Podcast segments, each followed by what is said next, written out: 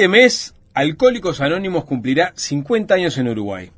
Al día de hoy cuenta con 155 grupos a los cuales asisten unas 3.000 personas. En el mundo tiene unos 2 millones de miembros repartidos en 123.000 grupos en 180 países. Para conocer cómo es el trabajo de esta organización en nuestro país, es que recibimos en estudios a uno de sus integrantes, Jorge Q, te decimos. Bienvenido. Buenas tardes, eh, soy Jorge Q. En este momento haciendo un servicio de información pública para la comunidad de alcohólicos anónimos en el Uruguay. Alcohólicos Anónimos es una comunidad de personas que comparten su mutua experiencia, fortaleza y esperanza para resolver su problema común y ayudar a otros a recuperarse del alcoholismo. El único requisito para ser miembro de Alcohólicos Anónimos es el deseo de dejar la bebida y para ser miembro no se pagan derechos de admisión ni cuotas, nos mantenemos con nuestras propias contribuciones. No estamos afiliados a ninguna secta, religión, partido político, organización o institución alguna. No deseamos intervenir en controversias y no respalda ni se opone a ninguna causa. Nuestro objetivo primordial es mantenernos sobrios y ayudar a otros alcohólicos a alcanzar el estado de sobriedad. Bien, Jorge, gracias. Entonces, este, por esa introducción que es, bien sintética de cuál es el, espíritu de, hace 50 años existe en Uruguay, en el mundo. 88 años en el mundo. 88 años, ¿Y nace en dónde? En Akron, Ohio en 1935 como resultado de una reunión entre Bill W., un corredor de bolsa, y el doctor Bob, un cirujano de Akron, que habían sido alcohólicos desahuciados. Al conocerse, entraron en contacto con un grupo de Oxford, una sociedad compuesta por gente no alcohólico, y recalcaba la implicación de valores espirituales y universales a la vida diaria un sacerdote de una iglesia anglicana que dirigía los grupos software en Estados Unidos en aquel entonces y bajo esa experiencia espiritual y la ayudó a un amigo Evité, Bill encontró la sobriedad que luego le pasó al doctor Bob y el 14 del 10 de junio de 1935 quedó establecido Alcohólicos Anónimos. Tiene, desde, el vamos, este, aparecieron esas 12 preguntas que se le plantea a una persona que, que estaría dispuesta a ingresar a, un grupo? Ahí está. 12 pasos. esos son 12 preguntas. Ah, 12 preguntas. ¿12 pasos es otra cosa? Seguro. Eso es un ah. autodiagnóstico que está este, resumido porque las preguntas originales son 44 en un librillo que tenemos que es mucho más completo. Pero esas 12 preguntas, allí explicamos que si se aciertan a más de 4, eh, posiblemente tenga problemas con el alcohol. Y eso lo decide quien las contesta. Ajá. Leo, leo algunas. Sí, sí, las que quedan, ¿cómo no? Eh, primero, eh, bebes para relajarte cuando tienes problemas. bebes cuando te sientes irritado, frustrado, infeliz o airado. prefieres beber a solas. Eh, están bajando, por ejemplo, tus calificaciones, tienes problemas en el trabajo, eh, has tratado alguna vez de dejar de beber o beber menos y fracasaste, bebes por la mañana, eh, te tragas las bebidas de un golpe, has olvidado alguna vez lo que pasó cuando estabas bebiendo, mientes acerca de tu forma de beber, te metes en problemas cuando, cuando bebes, te emborrachas cuando bebes, aun cuando no quieras, ¿no? Emborracharte. Eh, te parece una gran hazaña aguantar mucho bebiendo. Jorge, de todas estas preguntas vos decís que ¿Con cuántas más o menos se puede uno perfilar? Después de cuatro, esas preguntas son para el adolescente, que es lo que es ah, adelante.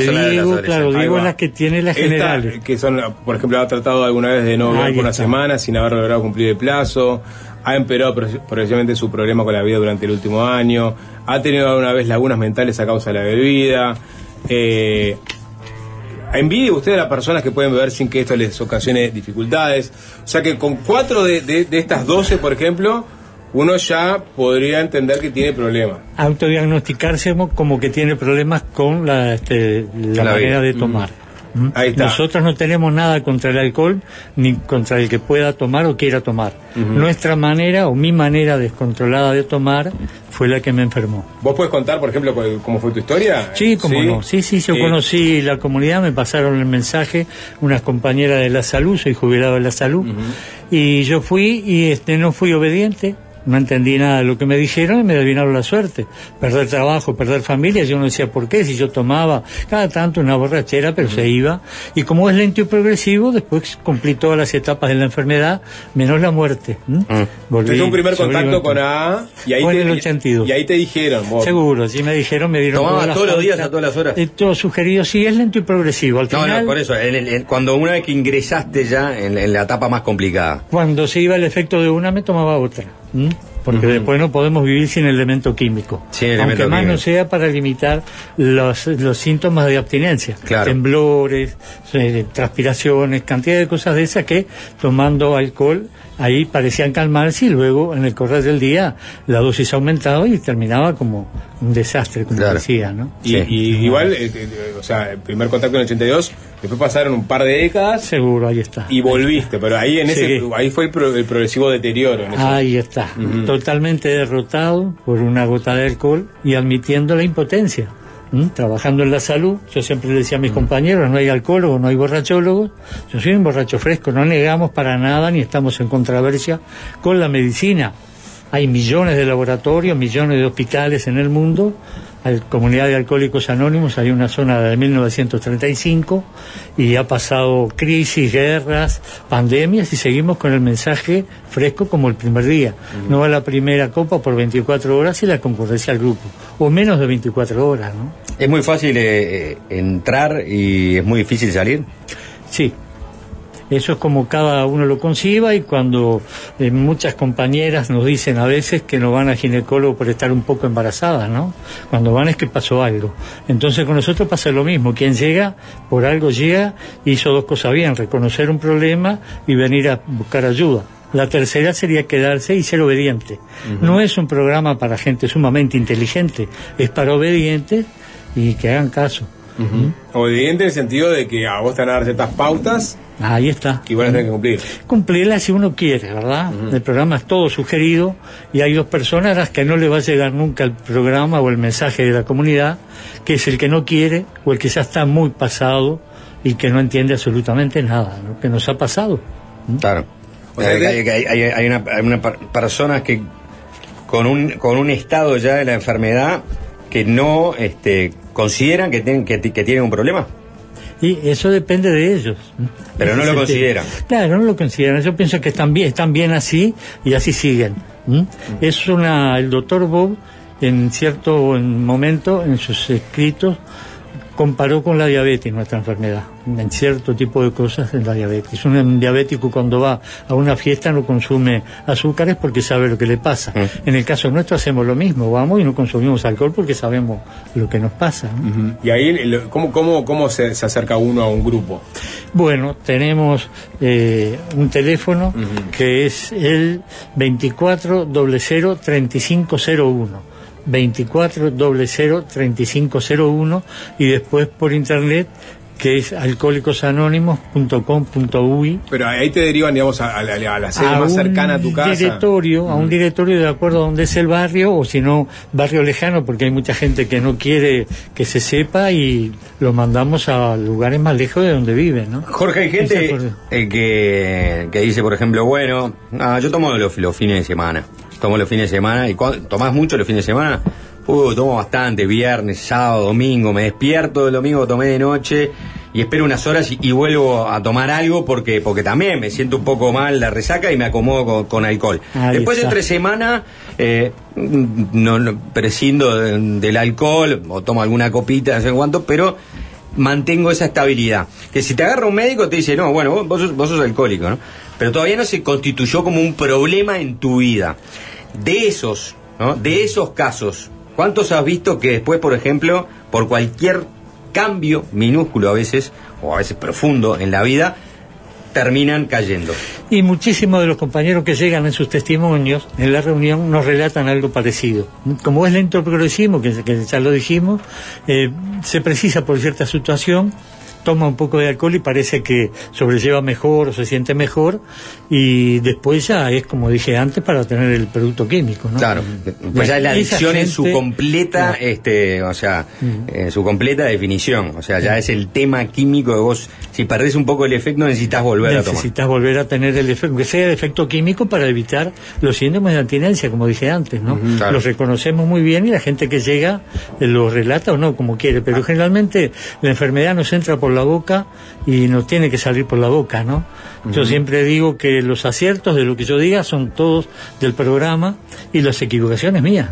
Pero ahí Jorge, eh, en tu, en tu experiencia, por ejemplo, eh, la primera vez que, fuiste a un grupo, allá en el año 82, ¿no? Eh, uno me imagino que llega con, digamos, con, con, muchas dudas, incertidumbres, vergüenzas, todo, ¿no? pues diste el paso y, y te anotás. ¿Y ahí cómo te recién? ¿Cómo es el primer día de, una persona que se acerca a...? Bueno, nosotros lo que le decimos es, este, pedimos una mente abierta.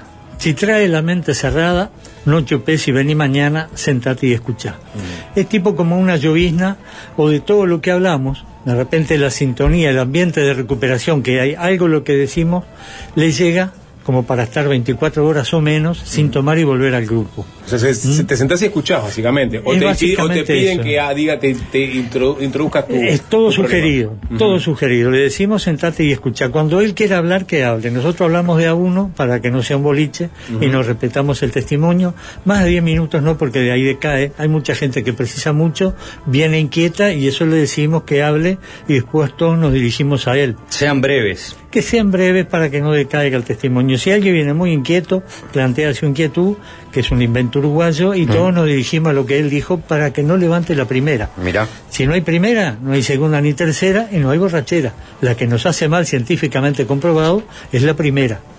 Y ahí es lo que decimos. ¿Y qué, de qué se habla? Claro, claro. La que te hace mal es la primera. Una vez que tomaste una, ya fuiste. Ya está. ¿De qué se habla? De lo que uno quiere porque tenemos grupos de todo tipo. Tenemos grupos abiertos cuando hay un cumpleaños que la gente lleva a la familia, algún aniversario. Después tenemos grupos cerrados, hay grupos femeninos cerrados, hay grupos de literatura que uno llega y dice, yo quiero hablar de tal cosa. Buscamos ahí en la, toda la literatura del programa el tema del que el compañero quiere hablar y empezamos a compartir la literatura más la opinión de cada uno de los que está allí.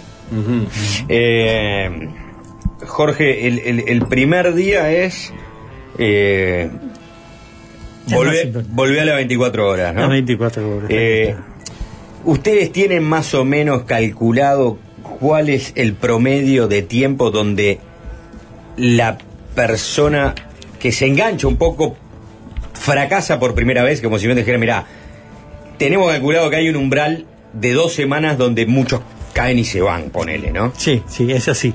Nosotros siempre decimos que te des 90 días y 90 reuniones.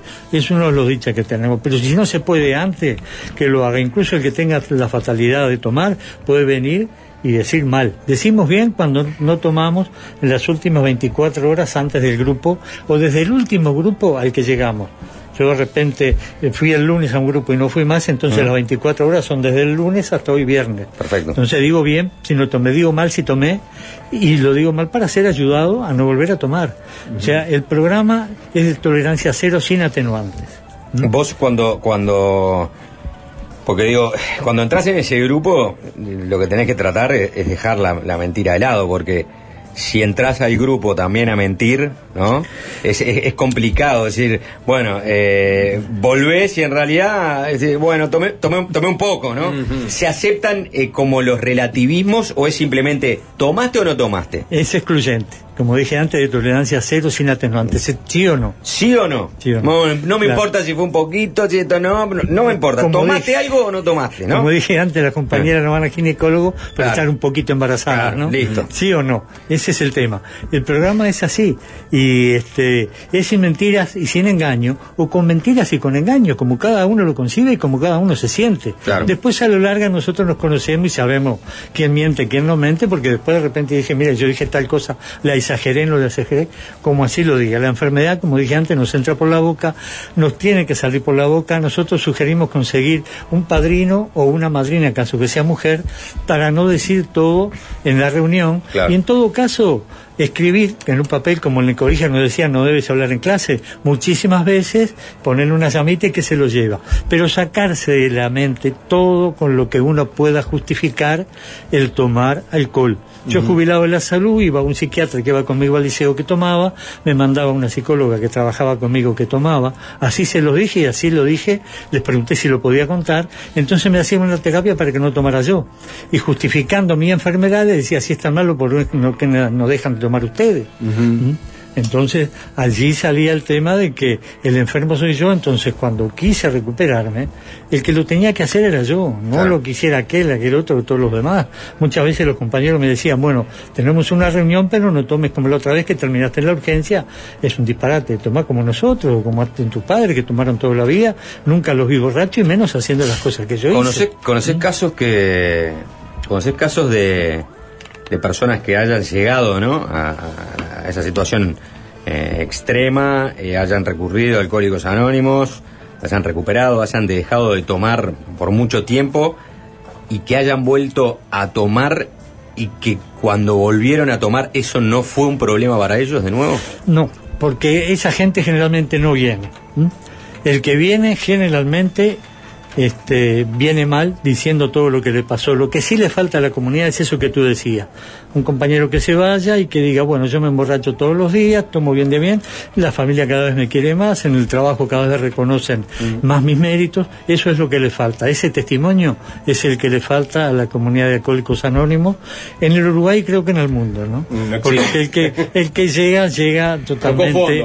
Toco fondo, y llega, llega de vuelta a lo mismo y como me pasó en el caso mío, que me quedó la vida nada más, y bastante maltrecha.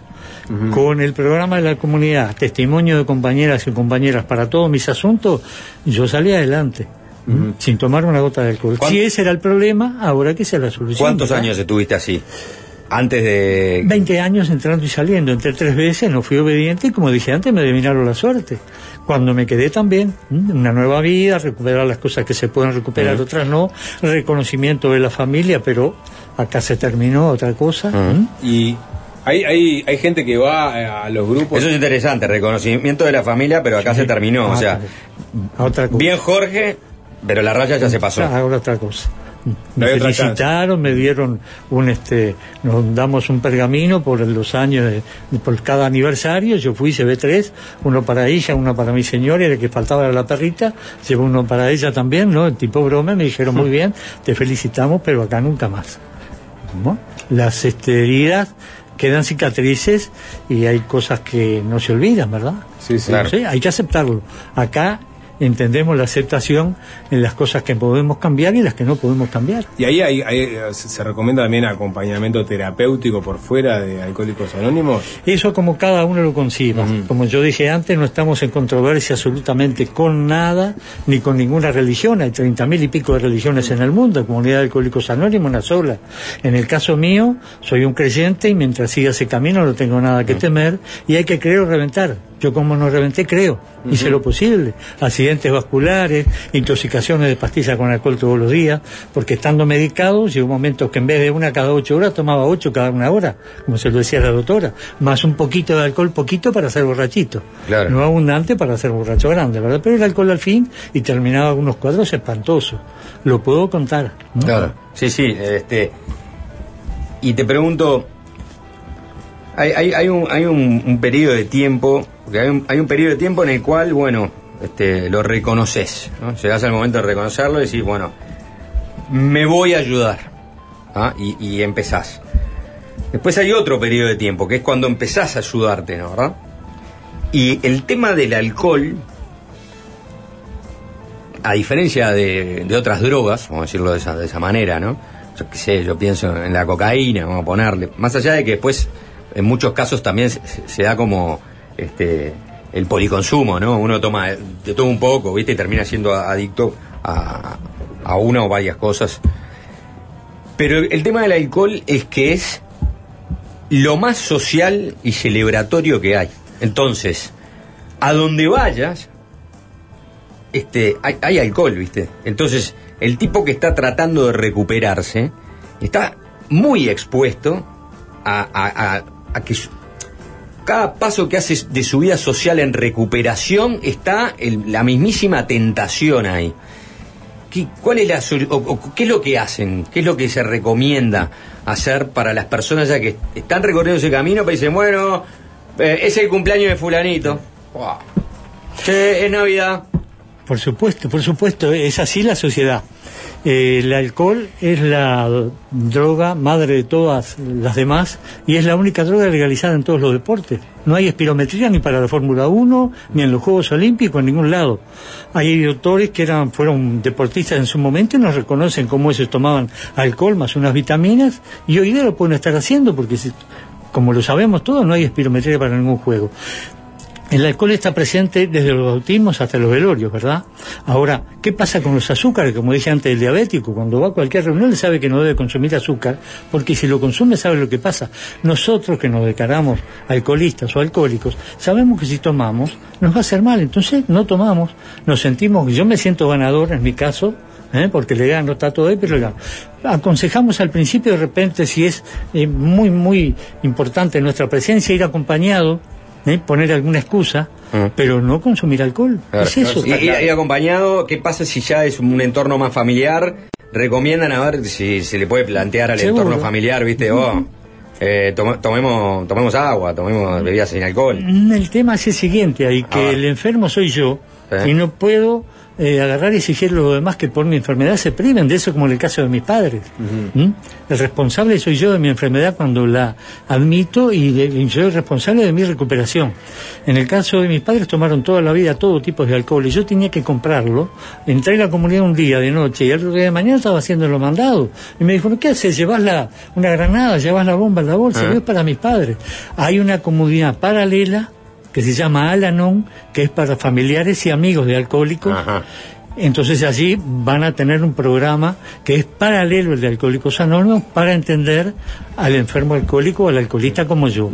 Y ya que nombraba las drogas, hay una comunidad que también es hija de Alcohólicos Anónimos que se llama Narcóticos Anónimos, que es para el que consume todo tipo de, drogas, y está Naranon, que es para familiares y amigos de narcóticos.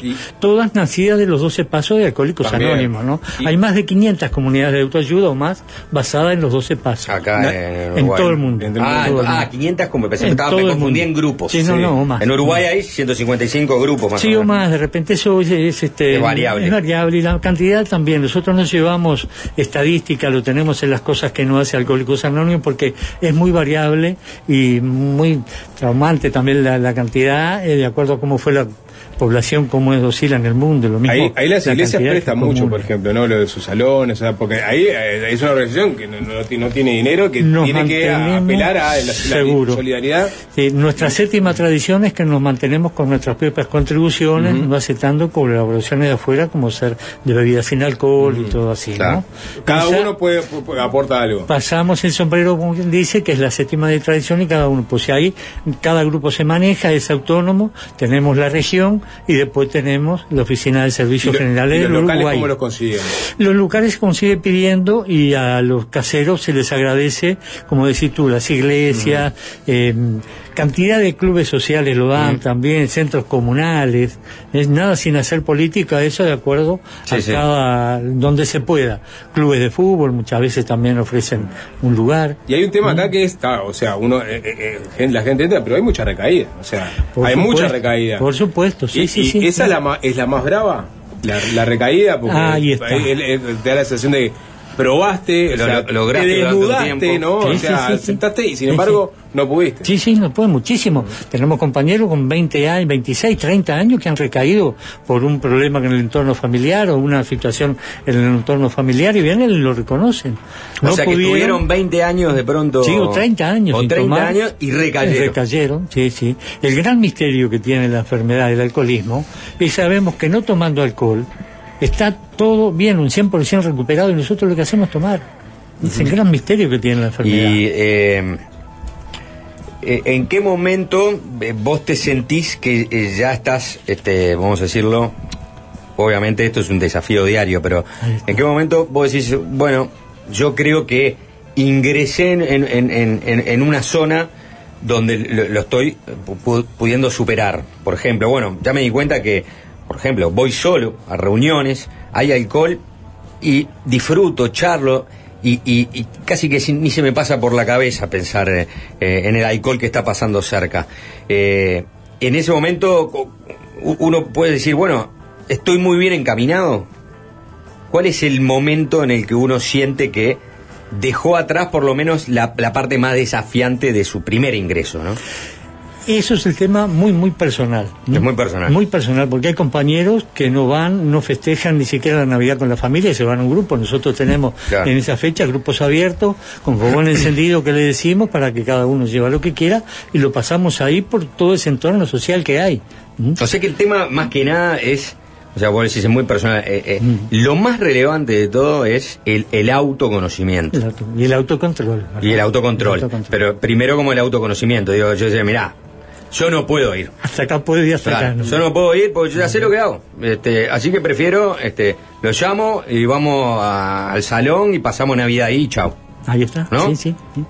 Y, sí, se dan las relaciones por fuera de los grupos, o sea, esa son gente anónima, ¿no? Sí, por eh, este, se, permite de alguna forma este, generar vínculos y, y después esos vínculos este, y son muy, son muy saludables, porque a veces yo tengo una inquietud o algo y ahora tenemos la facilidad de los celulares, pero antes no había. Entonces de repente con una llamada me voy a la casa de fulano y le hago una... No, mira, estoy mal, tengo esta inquietud o algo, bueno, vamos a conversar un rato. Inquietud que tenés ganas de tomar. Claro, ahí está. Y la compulsión más o menos, según dice la medicina, dura unos 59 segundos. De ahí, ya en adelante, como le dije antes, me siento ganador. ¿eh? O sea, que ya mis neurotransmisores van acomodándose porque no. ¿Es un minuto de compulsión? Sí, o menos. O menos. Entonces ahí ya empezás a sentirte bien, a sentirte que, que ganaste, que vas ganando y que podés enfrentarlo y que no tomaste una gota de alcohol, que de eso se trata. La voluntad, ¿no? Claro, está todo en juego ahí, todo, todo. Los problemas físicos, mentales, espirituales, está todo en no tomar la gota de alcohol. De eso se trata y a eso vamos a Alcohólicos Anónimos, ¿no? Cuando llegamos, yo muchas veces digo en la reunión que me agradezco el ambiente de recuperación, estamos un 100% recuperados porque no tomamos físicamente una gota de alcohol.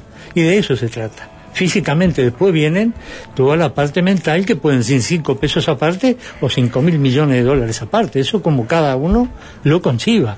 ¿Mm? Hay un tema ahí que justamente el, anonimato es, en todas cosas, por la eventual vergüenza que le puede generar a alguien que esté a aceptarse como, ¿no? Eh, y, hay gente que tiene alto perfil, ¿no? O sea, gente, personalidades públicas, lo que sea. ¿Cómo, se contempla esa, esa, esa, particularidad? Bueno, si te leo un momentito la razón del anonimato, que dice que es la base espiritual de nuestras tradiciones, recordándonos siempre que debemos anteponer los principios a las personalidades, es la garantía que le damos al mundo de que ninguno utilizará el nombre de alcohólicos anónimos para obtener beneficios económicos, prestigio o influencias, y que la identidad del recién llegado no será revelada. Algunas personas no quieren exponerse al estigma que se le atribuye al alcoholismo, entendemos su situación porque nosotros también la hemos atravesado, trataremos de ayudarles y les prometemos el privado refugio del anonimato. Bueno, en todos los países, en todo lado del mundo, siempre hay algún grupo reservado de gente muy expuesta, de hay grupos de profesionales que son cerrados también, y eso más o menos la gente de diferentes, eh, ya sean mm, a nivel de la radiotelefonía, de la televisión, a nivel de la política, más o menos ha de haber algún compañero por ahí que les haga esas 12 preguntas. Y como lo dije antes, después del fútbol, el deporte que tenemos es el chusmerío. ¿eh? El chusmerío, el chusmerío, No, por eso se, se arman grupos reservados. Ahí está, ahí está. Pero siempre uno por lado se, se escapa algo y por ahí sabemos quién es, quién no es. Claro. Claro, este... Sí, cuando uno se para afuera de la puerta de la masonería. Pues ahí está, exactamente, exactamente. Y después las grandes personalidades, como lo han dicho eh, públicamente por la televisión, o quienes han sido condenados por las justicias a hacer series de televisión para los, la, las series documentales, ¿no? y hay, Ahí hay, gente conocida. Sí, por supuesto, hay deportistas que también han salido de frente diciendo eso y después han recaído y han hecho desastre. Entonces, por eso el tema del anonimato, porque de repente, mira, va Alcohólicos Anónimos, me da la borrachera que se agarró. Claro, Entonces así pasa eso. Eh, por, eso el, anonimato no solo es para, para preservar este, la identidad de las personas, es para preservar la credibilidad del grupo, es para evitar que cualquiera se jacte ¿no? de este, haber pasado por el grupo o haber formado un grupo, lo que fuere. ¿no? Eh, en relación, por ejemplo, a eh, posibles episodios de violencia dentro del grupo, ¿cómo, ¿cómo se maneja eso? Generalmente no se llega a ese punto, pero cuando un compañero viene muy mal o está muy mal, tratamos de sacarlo del grupo y conversamos con él afuera. Generalmente no nos pasa eso. No llega porque se, evita antes. El que viene mal viene y dice, mira, estoy inquieto, me pasó esto o aquello, sí, como no, vení para acá y vamos y conversamos con él afuera hasta que pase el episodio o él mismo después se da cuenta y se va. Mucha gente viene muy mal y se va del grupo para no este, molestar a la conciencia del grupo, ¿verdad? Para eso están las inquietudes que fue un invento del Uruguay. Llega alguien muy mal, muy mal, lo llamo, viene y me hace una seña, mira, me pasó esto, que bueno, vení, conversa. ¿Querés al grupo o si no pasas ahí? Pero en determinado momento alguna rispidez es natural que haya. Tengan en cuenta que somos una comunidad de enfermos. ¿eh? ¿Mm? Yo lo voy a repetir siempre, ah. alcoholista, alcohólico o un borracho fresco. Ah. Imagínese un borracho, bien borracho, discutiendo con otro o jugándose uno al otro y esos dos estando bien frescos, jugándose uno al otro. Ah. Eso es lo que tenemos que tener conciencia. Nosotros cuando llegamos al grupo somos una comunidad de enfermos recuperados por ahora nada más. Vamos a ser más, este, no tan eh, optimistas de 24 horas, de repente menos, ¿no? Está bien. ¿Son más hombres que mujeres? Hay de todo, más o menos, porque aparte hay grupos reservados de mujeres también y por internet muchas de esas se dan por el tema de no exponerse. Hoy día vemos en todos lados cómo se ponen a tomar, entonces cuando alguna llega, tanto a AA como a NA no le importa de repente exponerse, ¿no? Son mixtos, ¿no? sí, por supuesto, por supuesto, y nosotros damos una constancia de que concurrió al grupo para presentar a las autoridades o a los médicos o a quien lo solicite. Hay veces las familias no creen, como en mi caso, entonces les pedí un papel y mentira, yo me emborrachaba y seguía. Ahí está el papel, mira, estuve, estuve y estuve en el boliche después. Bueno, Era la manera de llevarlo. No mucha gente escuchando, Jorge, obviamente gente que eh, ah, me salvó la vida hace 22 años que, no tomo, un abrazo al compañero, en, fin, otras personas que escuchando esta nota se hacen la pregunta o las preguntas. Eh, así que capaz que lo mejor es repetir la información de contacto. Sí, cómo no, cómo no. El teléfono que tenemos es el 24003501. 24003501 y después por la web alcohólicosanónimos.com.uy, ahí está toda la información y después yo le voy a dejar por acá los directorios que tenemos todo en internet, que fue lo que pasó en aquel momento de la pandemia, tanto de Alcohólicos Anónimos como de Alanon, que es la comunidad paralela para familiares y amigos. Debe haber sido todo un tema, bueno, nosotros ya lo hablamos esto. Por supuesto, por este, supuesto. En, otra nota, pero porque tal no te podías, no podías contar. No, hicimos un grupo al aire libre ciertos de los lugares verdes que hay en, en el en Montevideo, en un grupo de eso, y en uno de esos lugares hicimos un grupo al aire libre, guardando las distancias, entonces ahí no teníamos problema. Cuando se mm. permitió, con todos los recaudos necesarios, empezó eh, los grupos presenciales, sin dejar los grupos por la web. Y por Zoom, claro. Claro, y aparte grupos mundiales que hay que funcionan las 24 horas. Ah, cualquiera se puede meter en un ah, grupo. uno entra en un grupo mundial y entre las 24 horas está en contacto. Mirá. Tanto de AA como de NA también. O sea que no hay excusa para el que dice no pude que ah, era de madrugada. No era bueno de madrugada tenés siempre algún compañero que podría haber escuchado te va a contestar. Claro. En la pandemia hubo un, aumento exponencial no claro por el tema de la de, que no hubo este, mm. no había circulación y todo eso no y muchos llamados de familiares y siempre le decimos lo mismo. En el caso que me tocó así a mí hacer la guardia telefónica la gente que era yo tengo un familiar bueno eh, no podemos hacer nada por el que no quiera porque es una de las cosas que, de los eslogans. Si usted quiere dejar de beber, alcohólicos anónimos. Si quiere seguir bebiendo, es asunto suyo. Pero para los familiares le decimos que si quiere hacer algo por él, que vaya a Alanon, que ahí le van a decir todo, como de repente también poder llegar a este, al, al enfermo de alguna manera, ¿no? No existe el trasplante de cerebro, cosa que le pedí muchas veces a la psiquiatra, me deja como quiere ella y mi señor y estaba todo. Pero por ahora no, el hígado dice sí, te lo cambio cuatro veces. Pero las seis o siete neuronas que tenés, tratá de hacer algo vos por vos, porque si no sos obediente, yo no puedo hacer nada. La quedaste.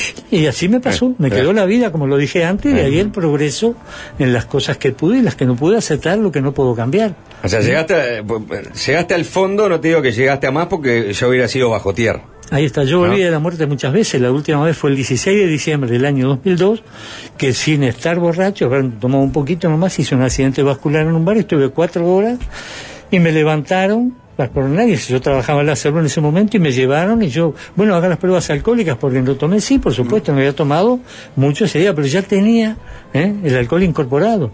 Fue un accidente vascular, un AIT que hice. Mm. Pero a partir de ahí, mi padrino, el Julio D, que está en el Grupo Cielo, llegó a la casa de mis padres y avisó, Jorge está en la urgencia de su trabajo, y, este, y ahí llegaron. Mi compañero me dijo el otro día, bueno, hoy NO al alcoholista, pero tratar en el grupo, ¿qué crees? Tus padres fueron siempre un ejemplo en el barrio, como tantos otros, no es un aguantadero de borracho en la casa de tus padres. Tratá de hacer algo por vos, ¿qué querés hacer ahora? Mira cómo te levantaron y te invocaron en todas las cosas que me dijeron, menos la muerte. Volví a la muerte varias veces, accidentes vascular, IAET, intoxicaciones de pastilla con alcohol, una internación de 20 días que me desintoxicó del alcohol y me llevé puesto las otras drogas que eran las pastillas, como lo dije antes. ¿eh? me automedicaba tratando de lograr algún efecto y terminaba tomando igual. No tenía sentido. Jorge, este, gracias por tu testimonio. 50 eh, años de Alcohólicos Anónimos. 50 años de Alcohólicos Anónimos en Uruguay, el 18 de marzo. El 23 va a haber una jornada de información pública en todo el país, que ya lo hacemos por tercera vez. El día 20 en el Grupo Malvin, a las 19 horas, en Michigan y Rivera, va a haber una charla abierta para todo el que quiera concurrir. Esto es libre y gratuito. Entonces allí vamos a tener todo. Le agradecemos como siempre a los caseros, a los dueños del ambiente, en este caso a Diego, que nos conocemos del otro lado, este, que me hayan permitido pasar el mensaje de la comunidad de alcohólicos anónimos en Uruguay. Como dije antes, los aciertos todos del programa, los errores todos míos, ¿no? Eh, yo de ahí en adelante que llegué a no tomar una gota de alcohol, tengo el programa de la comunidad de recuperación de alcohólicos anónimos y testimonio de compañeras y compañeros para todos mis asuntos. De la mañana a la noche, el alcoholista en abstinencia, alcohólico en recuperación o borracho fresco soy yo y soy el responsable de mi recuperación. Muchas gracias. Y es fácil desviarse, es fácil desviarse. Fácil desviarse.